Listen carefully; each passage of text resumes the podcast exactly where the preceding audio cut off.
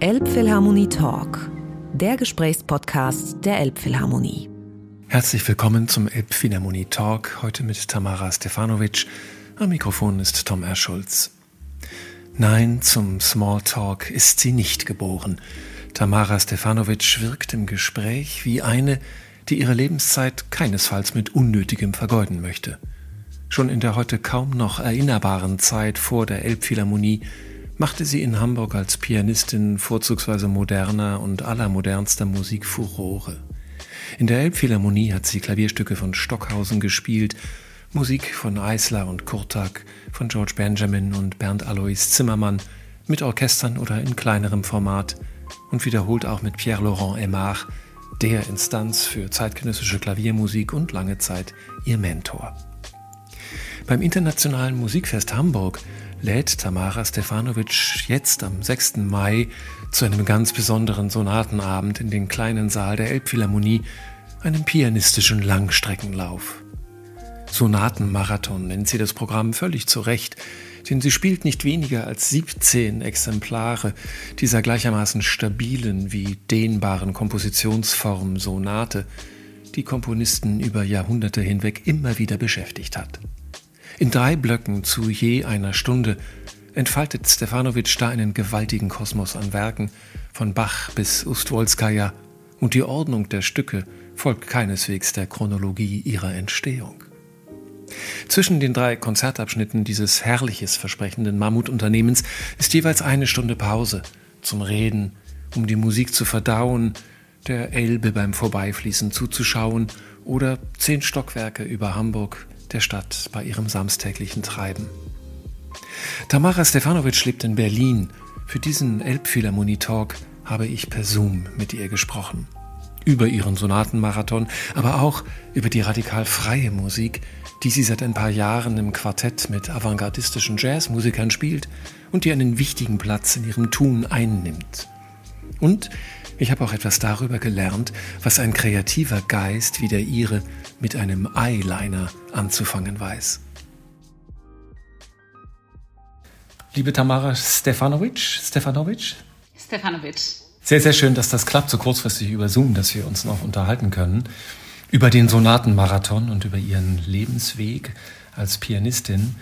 Ich habe gesehen, Sie haben diese große Aktion, die beim Musikfest stattfinden wird am 6. Mai im kleinen Saal der Elbphilharmonie, ja mindestens schon einmal gemacht im South Bank Center in London. Wie war diese Erfahrung?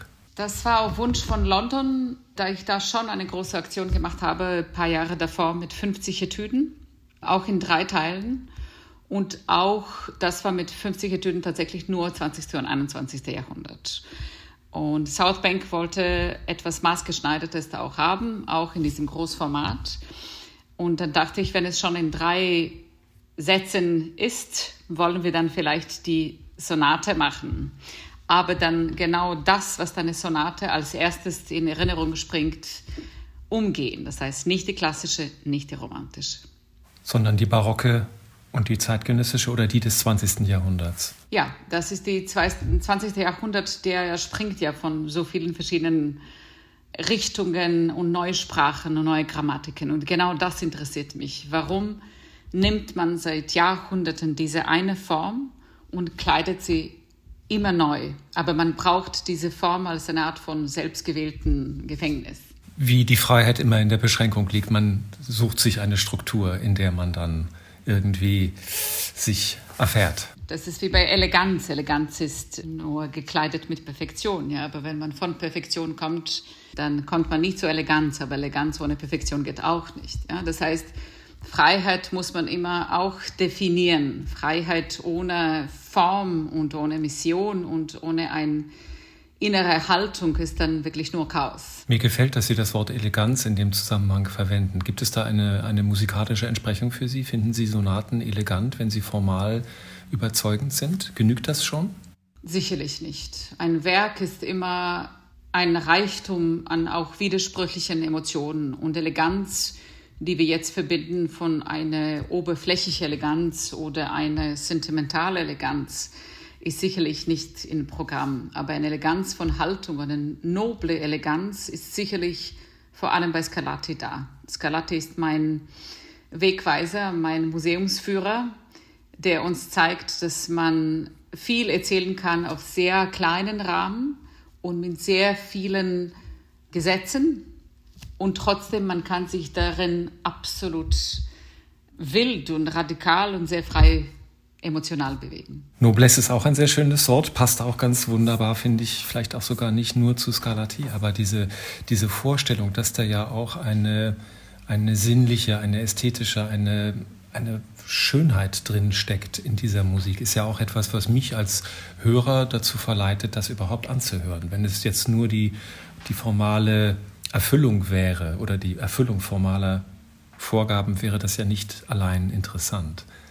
Wie haben Sie denn diese Stücke dann doch so zusammengefügt, dass sie für Sie auch eine Art, eine Art von elegantem Bogen ergeben? Es geht nie um mich. Es geht nicht nur um pure Schönheit und es geht nicht um ein Gefühl. Wir, wir Menschen, es ist komplex und diese Komplexität interessiert mich.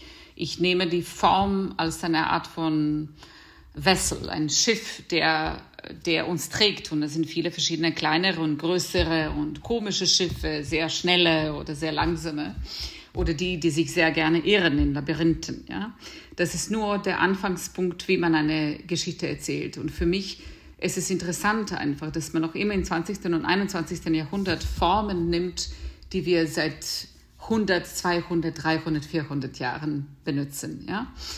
Und ich glaube, das ist auch eine Art von, nicht Lektion im pädagogischen Sinne, sondern eher eine Art von Öffnung, dass man sich nicht verloren fühlt im 20. Jahrhundert, dass man sagt, jeder Komponist kommt von irgendwo, jeder ist Teil von einer Familie. Es sind viele Cousins in diesem Programm, die sich nie erreichen konnten, wegen leider nur zeitlicher Begrenzung. Genau. Abstände, ja. Aber das heißt nicht, dass das 20. Jahrhundert mit dieser explodierenden neue Sprachen eine Distanz in uns automatisch erreichen wollte. Nein, das ist nur äh, nach zwei Weltkriegen, wie soll man die Geschichte weiterhin in gleichen Sprachen erzählen? Das geht nicht. Dennoch haben Sie kein Stockhausen-Stück in diesem es gibt keine Sonaten, Sonaten weil es keine Sonaten gibt von ihm. Gut, Klavierstücke gelten nicht als Sonaten, insofern. Ähm, aber hätte es eine gegeben von ihm, wäre er wahrscheinlich Selbstverständlich, von Schönberger auch. Und es ist interessant, dass ich dann die Eisler-Sonate rausgefischt habe, weil das ist eine Sonate, die Schönberg sehr geliebt hat. Und das ist etwas, das man absolut nicht mehr spielt. Ja, genau. Und Sie sagen, es ist die Sonate, die Schönberg nicht geschrieben hat. Vielleicht eine frühe Sonate, ja. Weil es gibt dieser absolute Wunsch nach Ordnung in Form es gibt einen absoluten Wunsch nach explodierenden Charakteren, die ständig wechselnd sind, wie das war in, in diesem Moment. Man konnte sich nicht eine lange Linie vorstellen mit zwei, drei verschiedenen Charakteren wie bei Brahms, wenn man das um sich hatte, was man in diesem Moment hatte in Geschichte. Das ist naiv. Insofern ist die Musik immer auch ein Spiegel ihrer Zeit. Muss sein. Wenn es nicht ist, dann ist das nicht Musik seiner Zeit, sondern das ist eine Art von melancholischen Weinanfall, dass man ständig klagt. Und das ist eine Haltung, die wir leider viel zu viel vom 19. Jahrhundert ins 20. dann transportiert haben, dass man ständig nach hinten guckt, dass man ständig in Kunst, vor allem in Musik, fast nur in Musik, sich beruht auf alte Formen, alte Manieren, alte Art, die Musik überhaupt zu erfinden. Ja? Und das ist etwas, das ich mit so einem Programm auch ein bisschen brechen wollte, dass man die Distanz, die ja da ist, ja, dass man Musik jetzt als ein Konsumprodukt braucht, was eigentlich die Popmusik da dient. Und wir wollen das irgendwie in der Klassik auch jetzt und ist schon drin mit Mainstream und mit dieser Event. Äh, Klassik, ja, dass man das bricht und dass man sagt, nein, man sollte sich einfach ein bisschen mehr beschäftigen mit dieser roten Linie, die seit Hunderte von Jahren da ist. Und jeder Komponist gibt die Hand zu einem anderen. Ja, ohne Machot oder Monteverdi gäbe es kein Bach und dann kein äh, Beethoven und dann kein Bartok und kein Ligeti und Kortak. Ja? Äh, dass man sich ein bisschen beschäftigt mit seiner eigenen Geschichte, ohne dass man stoppt und beklagt sich, wie schön es immer alles früher war. Sie haben den Begriff schön abfällig verwendet, Event. Dennoch ist ja Ihr Marathon an sich auch ein Event. Es ist ja ein außergewöhnliches Konzert. Insofern ist es schon auch einmal ein, ein Ereignis, das man, weiß Gott, nicht alle Tage erlebt. Man muss fünf Stunden sozusagen seiner Zeit für diese besondere Erfahrung geben oder einfach präsent sein. Davon sind zwei vollständige Stunden auch Pause.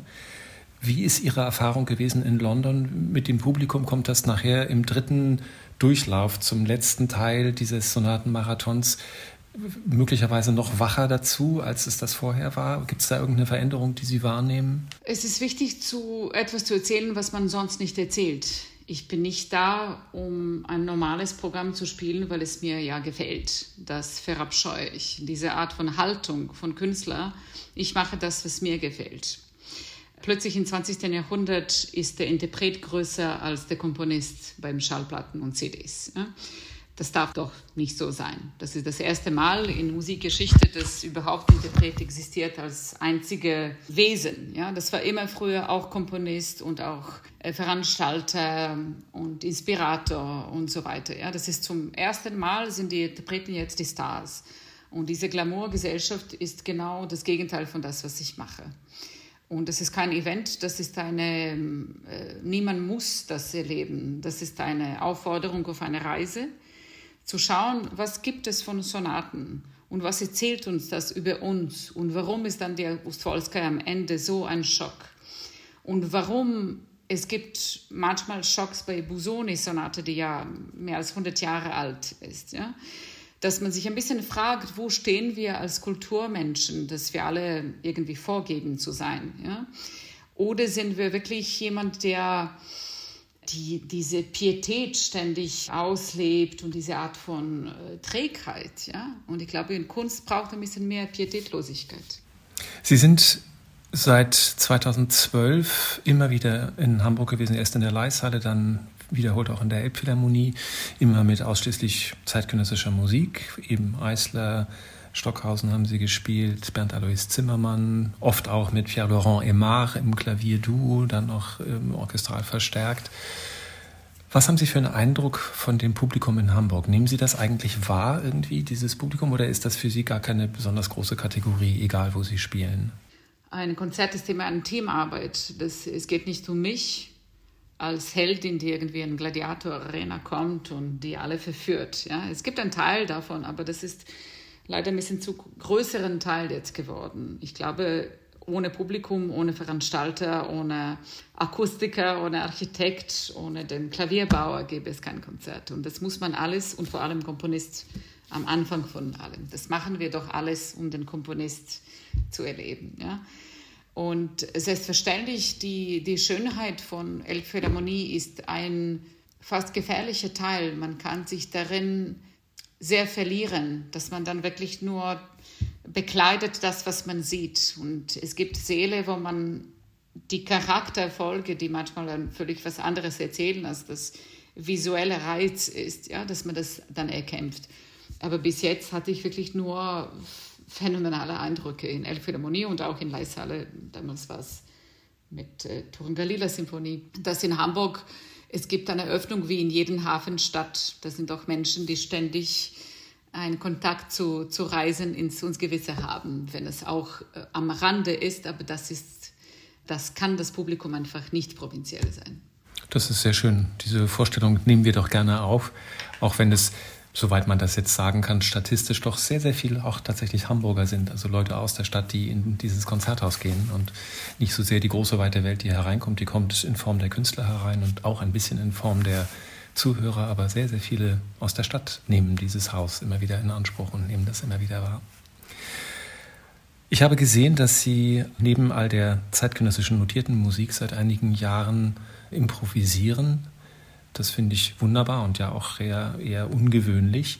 Zumal Sie selbst, glaube ich, noch vor sechs Jahren bekannt haben, dass Sie Jazz toll finden, aber sich für die Improvisation für unbegabt halten. Was hat denn diese Veränderung bewirkt bei Ihnen, dass Sie jetzt im Quartett mit drei tollen improvisierenden Musikern, Christopher Dell, Vibraphon, Jonas Westergaard am Bass und Christian Dillinger am Schlagzeug, sich auf dieses Abenteuer der augenscheinlich doch recht frei improvisierten Musik einlassen? Ah, das war in einem kompletten Moment von Umbruch. In dem Moment hat sich alles geändert in meinem Leben. Wo ich wohne, mit wem ich wohne, wie sich alles gestaltet. Und ich glaube, das war ein Moment, äh, um die Klischee ein bisschen zu bedienen, wo eine Krise tatsächlich was anderes öffnet. Ja? Und die Idee kam nicht von mir. Die drei Jungs sind gekommen in ein paar Konzerte, wo ich Boulez und Stockhausen gespielt habe, wo die, die gleiche Passion für dieses Moment, ein Repertoire und vor allem diese Haltung, die Avantgarde-Haltung in sich tragen. Und haben mich gebeten, bei denen vorbeizukommen. Ich dachte zum, ja, ein Gespräch oder Austausch und die standen schon am Instrumenten, das stand auch im Klavier und die sagen, ja, wollen wir beginnen? Und ich dachte, naja, was habe ich jetzt zu verlieren?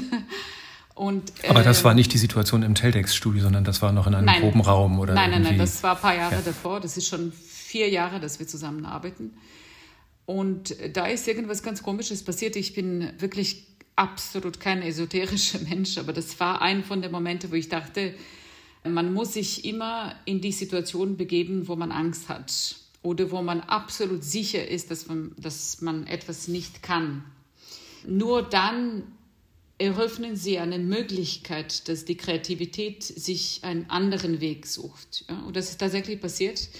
Was ist sehr erfrischend ist, ich habe keine Ahnung, ob das gut ist oder nicht. Und ich habe kein Bedürfnis, das zu erfahren. Inzwischen scheint es vielen Leuten zu gefallen. Wir kriegen fotografische Kritiken und sind eingeladen, in Köln Philharmonie oder so zu spielen. Aber diese Art von Optimierungssucht, was man hat in der Klassik, ja, und diese Sicherheit von Perfektion und dass man dann immer verbindet, dieser Schutzraum von tolle Präsentation mit Erfolg, davon bin ich da Meilen entfernt. Und da genau darf ich dann absolut nur kreativ sein. Weil es gibt keine Parameter, das ist doch unsere Musik. Da kann mir keiner sagen, ob das gut ist oder nicht, das ist doch meine Musik. Und äh, Jazz ist das eine. Ich habe großen Glück, in einem Haushalt zu sein ähm, als Kind, wo man sehr viel verschiedene Musik gehört hat, auch Weltmusik und Folkmusik und wirklich guten Jazz von Art Tatum und äh, auch Coltrane und äh, Cecil Taylor und so weiter. Aber das, was wir machen, ist kein Jazz. Das ist tatsächlich eher ja, in Zeit komponierte Musik. Das ist viel, viel näher als neue Musik oder Musik unserer Zeit, sagen wir mal so. Und wir spielen jetzt in Salle Cortot, also wirklich ein Ort von äh, Tradition und ja, von vielen auch Klischees in Paris. Und da bin ich sehr gespannt, wie das in Frankreich jetzt zum ersten Mal aufgenommen wird. Wunderbar. Wie gehen Sie denn damit dann auf die Bühne? Sind Sie dann leer davor und lassen wirklich alles zu, was passiert? Gibt es Absprachen? Äh, es gibt keine Absprachen. Es gibt nur zeitliche Vorgaben von dem Veranstalter. Das ist meistens also beim ersten Konzert waren es tatsächlich 80 Minuten von Improvisation, was war ziemlich brutal, äh, mental und äh, energetisch. Aber das bewegt sich eher um so 60 Minuten Zeitrahmen. Und wir beginnen ohne Ansprachen und wir schließen diese Reise auch immer zusammen im gleichen Moment, ohne dass wir uns irgendwie visuell da treffen. Ja. Und das klingt sehr, als ob ich das Mysterium irgendwie nicht aufdecken wollte. Das ist es nicht, das ist tatsächlich so. Das ist dieser Flow-Moment, wovon man spricht und wovon man jetzt auch ähm, wissenschaftlich erfährt, dass es tatsächlich existiert. Und da sind diese Kreativität-Momente, die ich vergeblich suche in Klassikbetrieb, weil das ist tatsächlich ein Betrieb und ein Business und eine Industrie geworden wo die Kreativität absolut fast nicht erwünscht ist. Nicht beim Repertoiregestaltung, äh, bei dieses Menü, das man anbietet, äh, die Art, wie man das anbietet. Das ist nur dann gestretched in irgendwelche visuelle Perversitäten, die ich gar nicht mehr verstehen kann. Deswegen diese Quartettgeschichte, das ist etwas, das ich in wenn ich, wenn ich träumen darf, dann würde ich gerne in zehn Jahren drei Sachen gleichberechtigt machen. Also das, was ich jetzt als Konzertpianistin darstelle, mein Quartett und das dritte ist, was auch ganz Neues, meine Zeichnungen, die ich inzwischen auch gut verkaufe. Also das sind so die Sachen, die ich sehe als eine Art von meine eigene Utopie. Woraus hat sich das Zeichnen entwickelt? War das immer bei Ihnen oder ist das auch? Von Corona. Ich lag mit meinem Sohn, der hatte zur gleichen Zeit Corona bekommen, bei meinen Eltern in Belgrad in meinem alten kindheitskleinen Raum. Und hatte die Wohnung gibt es noch, die Wohnung, die Sie so schön beschreiben. Wohnung, ja, die gibt es noch. Wo Sie mit Ihren beiden Geschwistern musiziert haben, genau, der, im Badezimmer, gen in der Küche, im genau, Wohnraum. Ja. Genau, das ist ein relativ kleines Zimmer. Äh, da gab es wirklich nichts zu tun. Ich hatte nur ein Papier und ich hatte nicht mal Stifte, ich hatte einen Eyeliner. Wobei das war jetzt keine feministische ja, Symbolik versteckt. Sie outen sich gerade als eine, die dann doch Eyeliner benutzt. Genau. Und dann habe ich jetzt, seitdem kaufe ich Eyeliner tatsächlich nur zum Zeichnen, inzwischen auch bei, mit anderen Werkzeugen. Aber da hat sich wirklich da als ein Moment von, ich konnte, ich hatte keine Kraft zu, zu üben. Aber so liegend habe ich angefangen zu zeichnen und das ging dann weiter wie ein, ich hatte so einen Hunger und ich habe tatsächlich jeden Tag oder jeden zweiten Tag so einen Moment, wo, wenn ich das nicht mache, dann werde ich ganz panisch. Ja. Und das ist äh, bis auf den heutigen Tag so geblieben, dass Sie das täglich ja. betreiben? Ja. In, in was für Formaten? Das ist meist ein A4-Format, weil das, das ist das Format, wo ich die Intimität mit mir habe und wo ich das auch auf Reisen nehmen kann.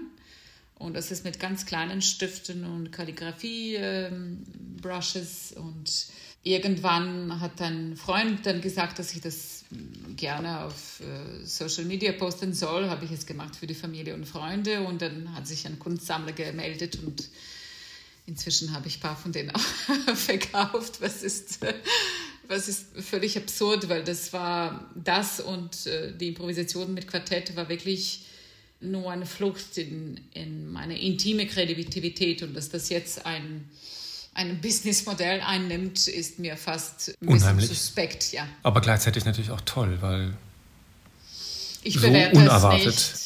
Es ist, ich bewerte es nicht, aber ich glaube, das ist etwas, das ich sehr gerne anderen Frauen in, in meinem Alter weitergeben soll, dass diese Kreativität wirklich schlummert in uns. Das ist nur mit als alleinerziehende Mama und Konzertpianistin und alles. Diese Kreativität ist etwas, das man wirklich erkämpfen muss. Und wenn man das nicht tut, dann stirbt man. Weil ohne diese Neugier für diese verschiedenen Säfte, die man hat in sich, ist man dann wirklich nur eine funktionierende Mensch und ein funktionierender Künstler und das sind die schlimmsten. Naja, und man ist auch in einem sehr engen Range, innerhalb dessen man sich überhaupt nur ausdrückt. Und dieses Ausdehnen ist doch ein, ein, ein toller organischer Prozess offensichtlich, der so ganz unverhofft zu Ihnen gekommen ist.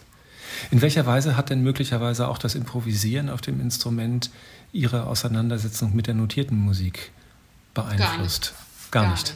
Gar nicht. Das sind völlig verschiedene Bereiche in im Kopf. Zum Beispiel, ich kann für mich selber alleine gar nicht improvisieren. Da gibt es gleich einen Doppelgänger, der guckt, ob das gut ist und bewertet gleichzeitig und da ist die Kreativität absolut verflogen. Und wenn ich höre unsere CD, ich bin völlig erstaunt, wie ich zu diesen Ideen kam. Das sind auch technische, so ausgeklügelte und so komplizierte Abläufe, die ich stundenlang üben müsste, wenn das notiert wäre. Und das ist ein bisschen, ich finde herrlich, dass man sich selbst ein bisschen verblüfft und dass man, es ist als ob ein Teil von mir mich auslacht und sagt, na schau, das kannst du ohne zu üben und sonst verbringst du stundenlang die Zeit ein Instrument, um irgendwas zu erreichen und zu strukturieren. Ja?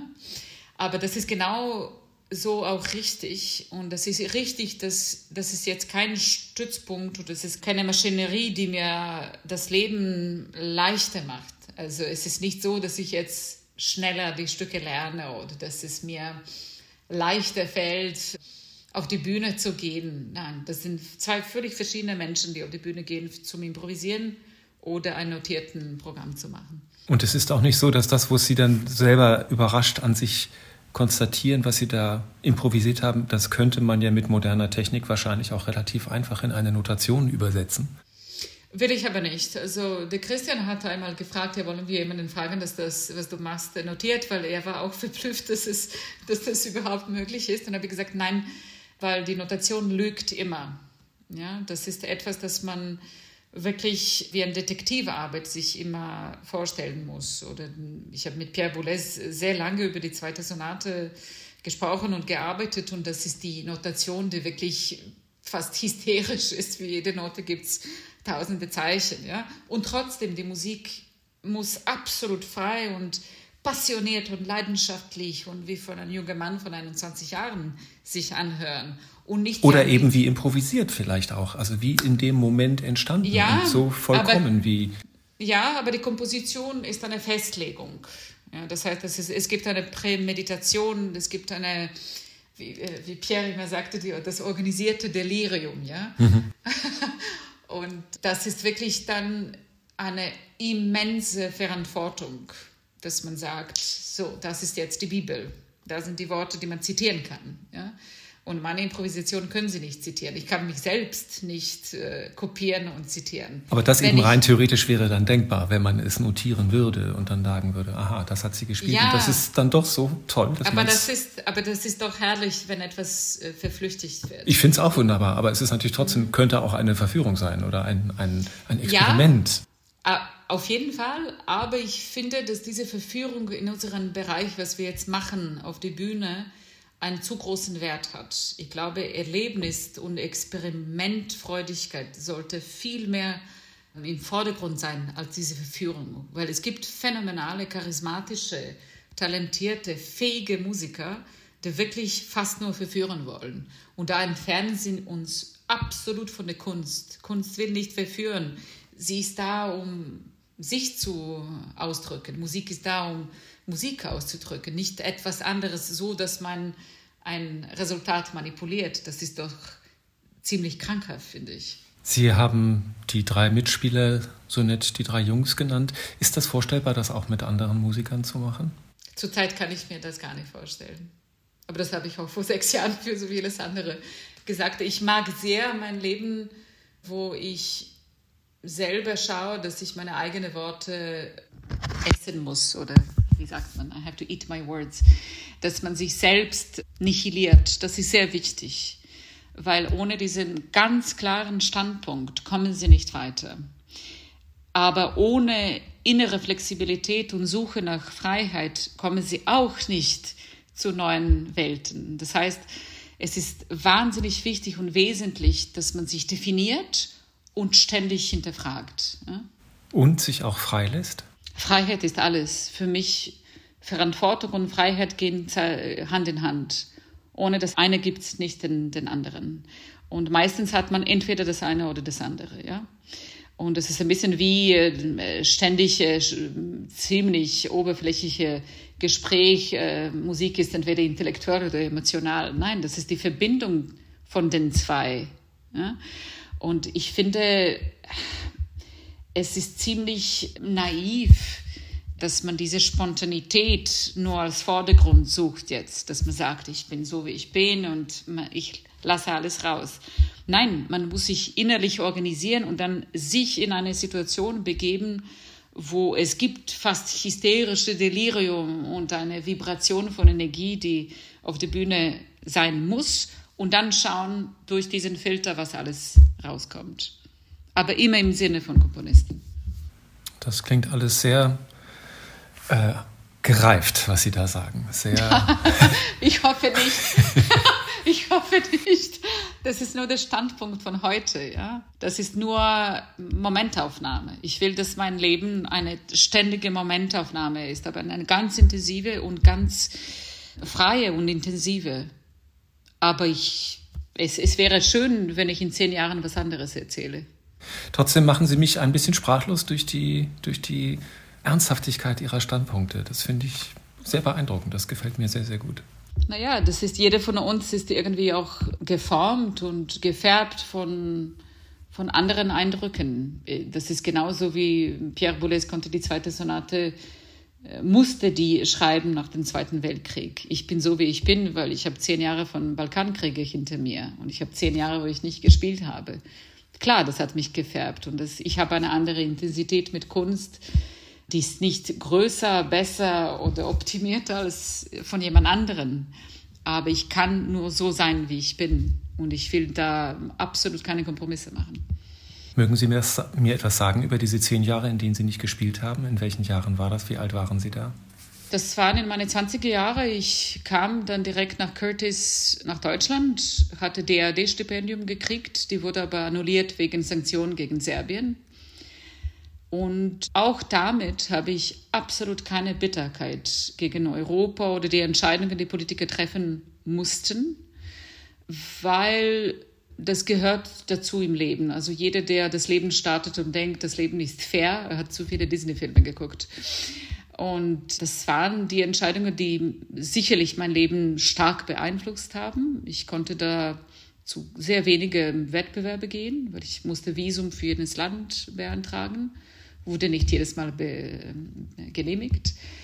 Ich durfte nicht arbeiten, weil ich war auf Studentenvisum, durfte nicht Konzerte spielen, weil man konnte mich nicht äh, auszahlen und so weiter und so fort. Ich war kurz davor, was anderes zu machen, also Übersetzerin oder sowas. Und dann hat sich das Blatt ganz, ganz langsam gewendet.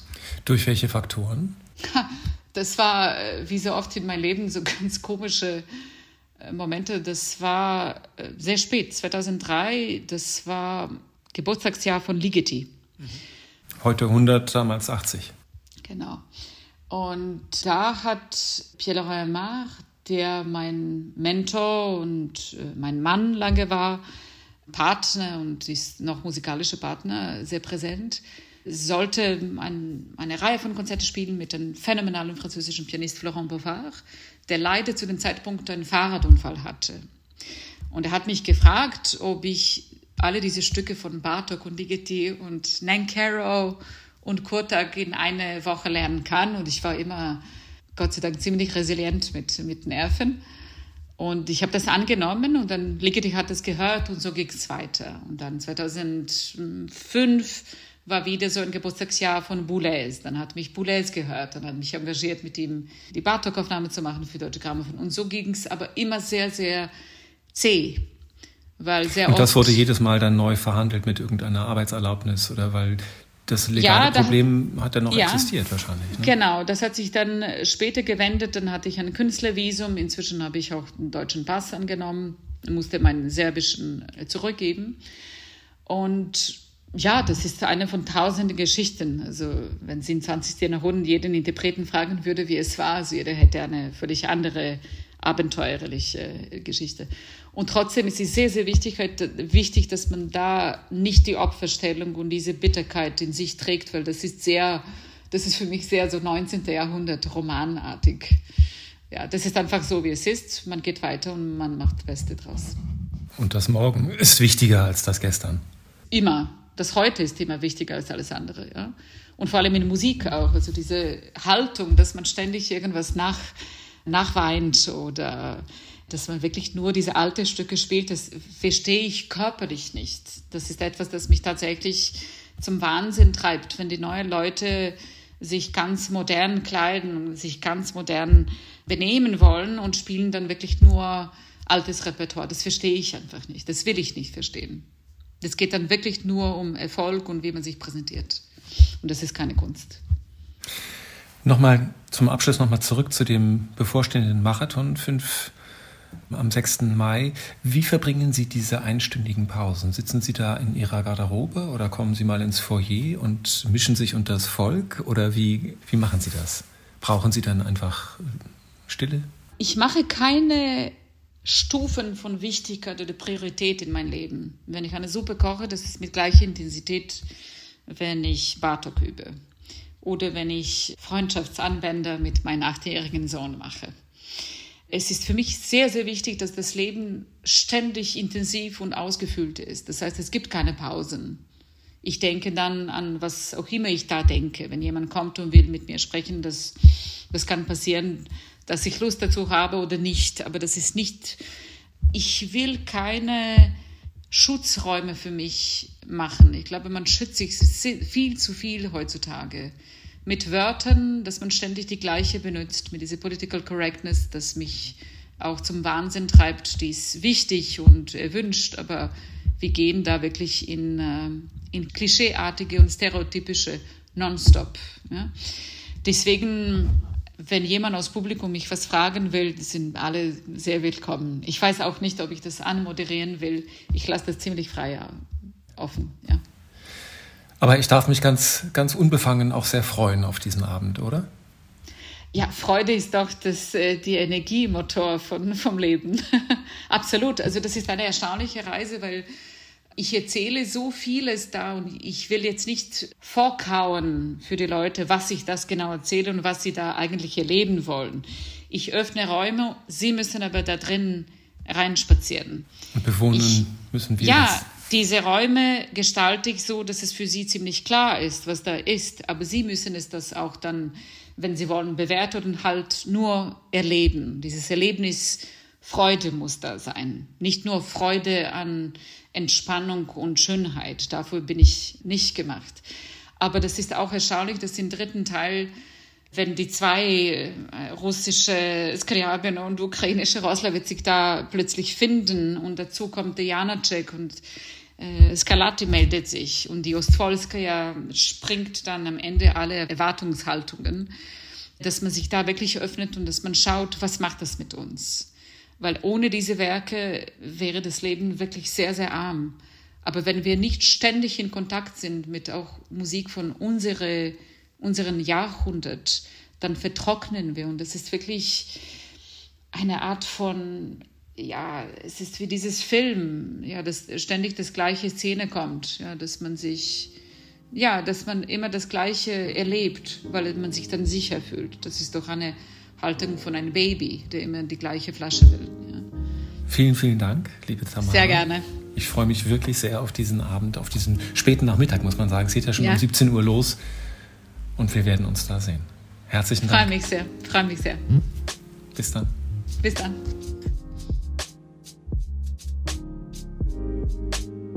Elbphilharmonie Talk, der Gesprächspodcast der Elbphilharmonie.